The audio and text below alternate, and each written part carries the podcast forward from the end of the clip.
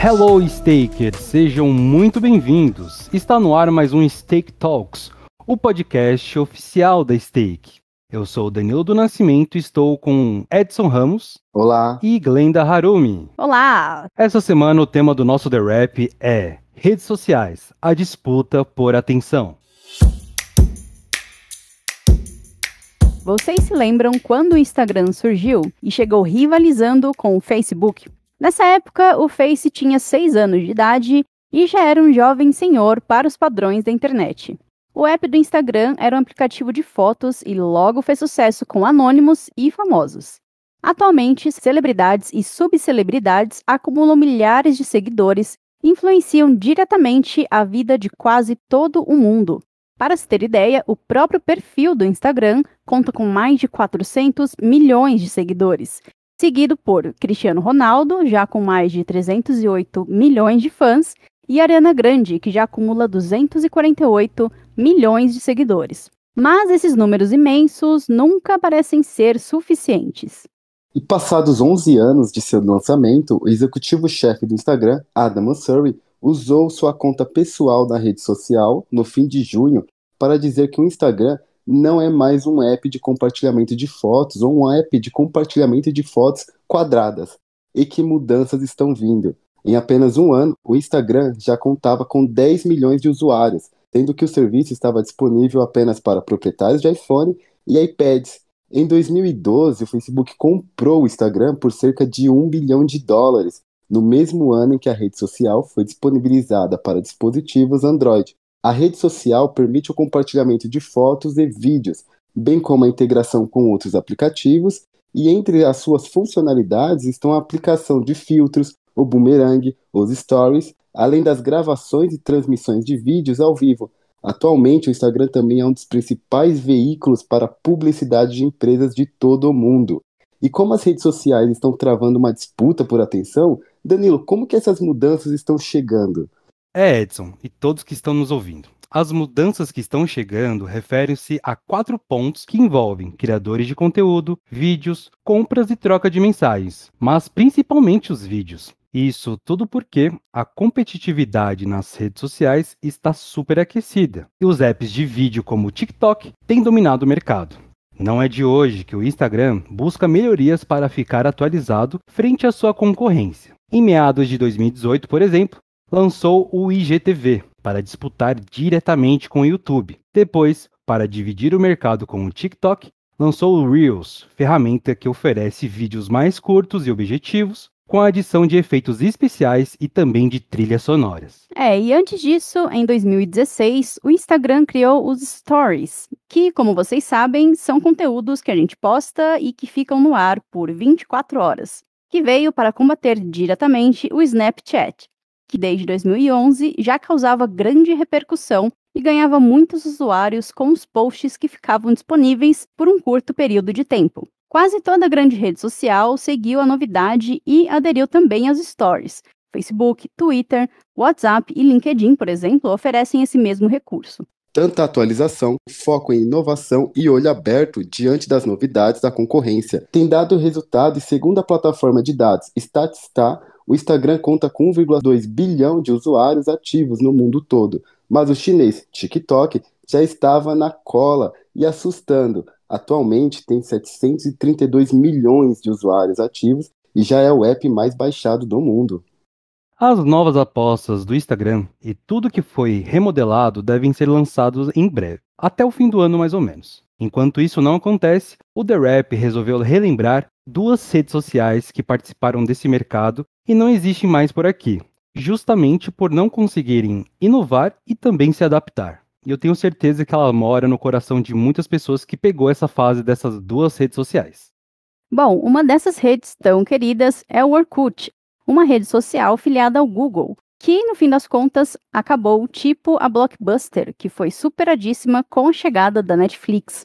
O Orkut foi criado em janeiro de 2004 pelo engenheiro turco do Google, Orkut Buyukotay, e foi desativado 10 anos depois, em setembro de 2014. No Brasil, esse foi o primeiro grande fenômeno da internet e contava com mais de 30 milhões de usuários brasileiros, tanto que a rede social passou a ser operada por aqui mesmo em 2008. Acontece que o Facebook de Mark Zuckerberg, contemporâneo do Orkut, lançado um mês depois, em fevereiro de 2004, foi gradativamente ganhando o mundo, e desde 2011 o Orkut só perdia acessos, o que piorou com a popularização do Twitter, microblogging criado em 2006 por Jack Dorsey, Evan Williams, Biz Stone e Noah Glass. E o resultado disso tudo foi que em 2012 o Facebook já era a maior rede social virtual em todo o mundo, ao atingir a marca de 1 bilhão de usuários ativos. Aproveitou a febre para fazer o seu IPO, que é uma oferta pública né, inicial das ações, na época o maior da história das empresas de internet dos Estados Unidos, com ações oferecidas ao preço inicial de 38 dólares o que rendeu 16 bilhões de dólares à companhia e levou a rede social a uma avaliação de 104 bilhões de dólares. Já em 2016, o Orkut foi esquecido e a rede de Zuckerberg atingiu a marca de 2 bilhões de usuários ativos. Não teve para ninguém. Lembrando que não estamos sugerindo que você invista nessas marcas, seja Facebook, Twitter, Google, entre outras. É apenas parte da nossa matéria. E quem aí se lembra dos emotes animados, dos winks que enchiam as telas com animações e sons exagerados, ou as mensagens de voz ainda, como as árvores somos nozes. Bom, se você reconheceu tudo isso, você sabe que eu estou falando dele, é claro, o MSN, ou Microsoft Network, seu nome de registro. O Mensageiro foi lançado em 1994 e carregou o título de mais popular do mundo por muito tempo. Também foi uma grande evolução do retrô ICQ, que, além de concorrente, é um verdadeiro senhor de 24 anos de idade, mas que ainda vive ativo e super atualizado até hoje. Era pelo MSN que o bate-papo privado entre amigos acontecia nos anos 2000 quando os usuários tinham a opção de fazer a tela da outra pessoa tremer para chamar sua atenção. O serviço da Microsoft avançou tanto que chegou a suportar chamadas de vídeo, mas em 2011 a Microsoft comprou o Skype e começou a priorizar a plataforma. Dois anos depois, o MSN era oficialmente encerrado, em um processo que terminou apenas em 2014 com o fim do programa para os usuários chineses. Nostalgia à parte, assim como eu imagino que tem muita gente que ainda sofre de saudade do MSN, se tratando de redes sociais, as novidades não param de surgir, como o Clubhouse, rede social só de áudios que causou grande comoção no início de 2021. E você sabia que o Orkut criou uma outra rede social chamada Hello? Segundo o próprio Orkut, ao contrário das demais redes sociais que trazem ansiedade e efeitos negativos para usuários, essa é uma rede social para se propagar as paixões das pessoas. Bom, o amor do Hello não se popularizou tanto assim, mas a rede social ainda está ativa. E tem mais: no site da plataforma tem uma série de histórias em quadrinhos, muito bem feita, por sinal, que está disponível em português e inglês. E é possível acompanhar somente até o sétimo capítulo até o momento. É, definitivamente, quem quer se manter vivo neste mercado de redes sociais precisa mesmo ficar atento. Sorte de nós usuários, que continuam com entretenimento garantido. Esse conteúdo é apenas para informação e não deve ser entendido como uma oferta ou recomendação de investimentos. E vamos para as rapidinhas de mercado dessa semana.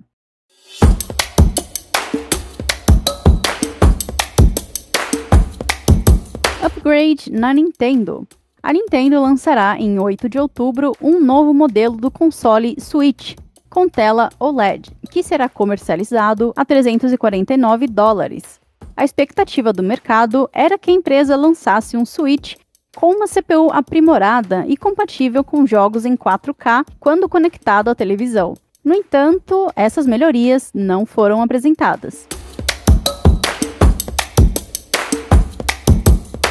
E passeio no espaço, o bilionário britânico Richard Branson completou no domingo, dia 11 de julho de 2021, a primeira missão turística ao espaço, ele embarcou na nave da sua própria empresa, a Virgin Galactic, junto com seus três outros passageiros e dois pilotos. E após passar alguns minutos em gravidade zero, o empresário voltou à Terra em segurança e comemorou o sucesso da missão, que durou 90 minutos no total. Vale lembrar que Jeff Bezos, dono da Amazon, esperava ser o primeiro a voar para o espaço na Blue Orange, no dia 20 de julho. E para vocês que acompanham os Take Talks, nós falamos sobre a corrida espacial que motivou a Virgin Galactic e a SpaceX a desenvolver a tecnologia e espaçonaves para possibilitar a viagem de turista ao espaço já em 2022. Continue acompanhando a gente e vai lá no Spotify escutar o episódio que se chama Destino a Marte. Provável salto da Samsung. A empresa coreana divulgou na quarta-feira, dia 7, um provável salto de 53% no lucro operacional do segundo trimestre, devido aos fortes preços e demanda dos chips. A maior fabricante mundial de chips de memória e smartphones disse que o lucro no trimestre foi de 12,5 trilhões de wons, que é equivalente a 11 bilhões de dólares, acima do Refinitiv Smart Estimate de 11,3 trilhões de wons se confirmado no final deste mês, terá o maior lucro do gigante da tecnologia coreana no segundo trimestre desde 2018.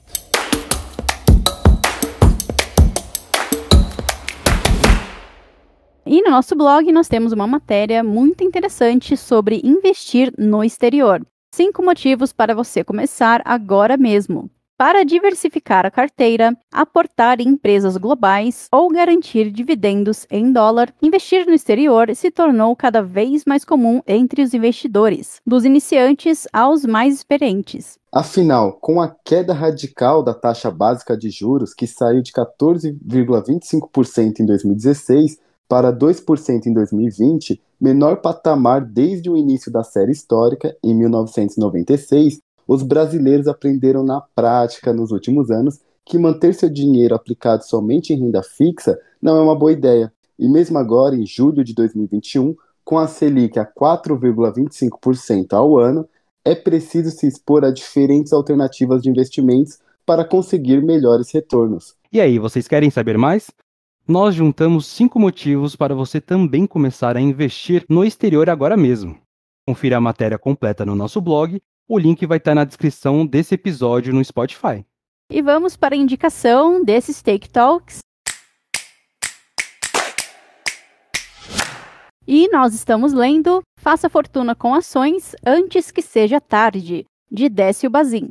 A maioria dos investidores conhece Luiz Barsi Filho, o maior investidor individual da Bolsa de Valores do Brasil. Aos 82 anos, sua fortuna é estimada acima dos 2 bilhões de reais, e seu patrimônio foi construído com investimentos de longo prazo em ações. O livro Faça Fortuna com Ações Antes que Seja Tarde, do jornalista e investidor Décio Bazin, é uma das poucas obras que Barsi costuma recomendar. No livro, um clássico dos anos de 1990, Bazin mostra como trilhar com segurança os caminhos da bolsa de valores e oferece um roteiro simples e claro de como operar com lucro. A estratégia adotada pelo autor continua sendo válida nos dias de hoje, já que é focada em ações que pagam dividendos e na formação de uma carteira sólida, com foco no longo prazo. E além de explicar o que considerar na hora de selecionar as melhores ações das melhores empresas, o autor conta muitas histórias de bastidores da bolsa de valores. É interessante o investidor dos dias de hoje, não só pelas técnicas mais fundamentalistas, como também pelo seu valor histórico. E esse foi mais um episódio do Stake Talks. Muito obrigado por nos ouvir e continue com a gente acompanhando nossas redes sociais, acessar nosso site, o hellostake.com, o Instagram e Twitter, hellostake_pt. E não esqueçam de fazer parte da nossa comunidade no Telegram, o Stake Brasil Traders Club, e também nos sigam aqui no Spotify para você não perder nenhum episódio. E venham fazer parte do mundo dos investimentos junto com a Stake e conquiste Wall Street. Tchau, pessoal. Até a próxima semana. Tchau, pessoal, e até o próximo episódio. Tchau e até a próxima. Faça parte do maior e mais dinâmico mercado de ações do mundo e tenha Wall Street na palma da sua mão, não importa o quanto você queira investir. Em uma plataforma simples e rápida, você acessa diretamente mais de 4 mil ações e ETFs dos Estados Unidos. Seja sócio de empresa de tech, farma, gaming, varejo, cannabis e o que mais você quiser. E sem nunca pagar por corretagem. Baixe o app da Stake, a sua plataforma de investimentos nos Estados Unidos.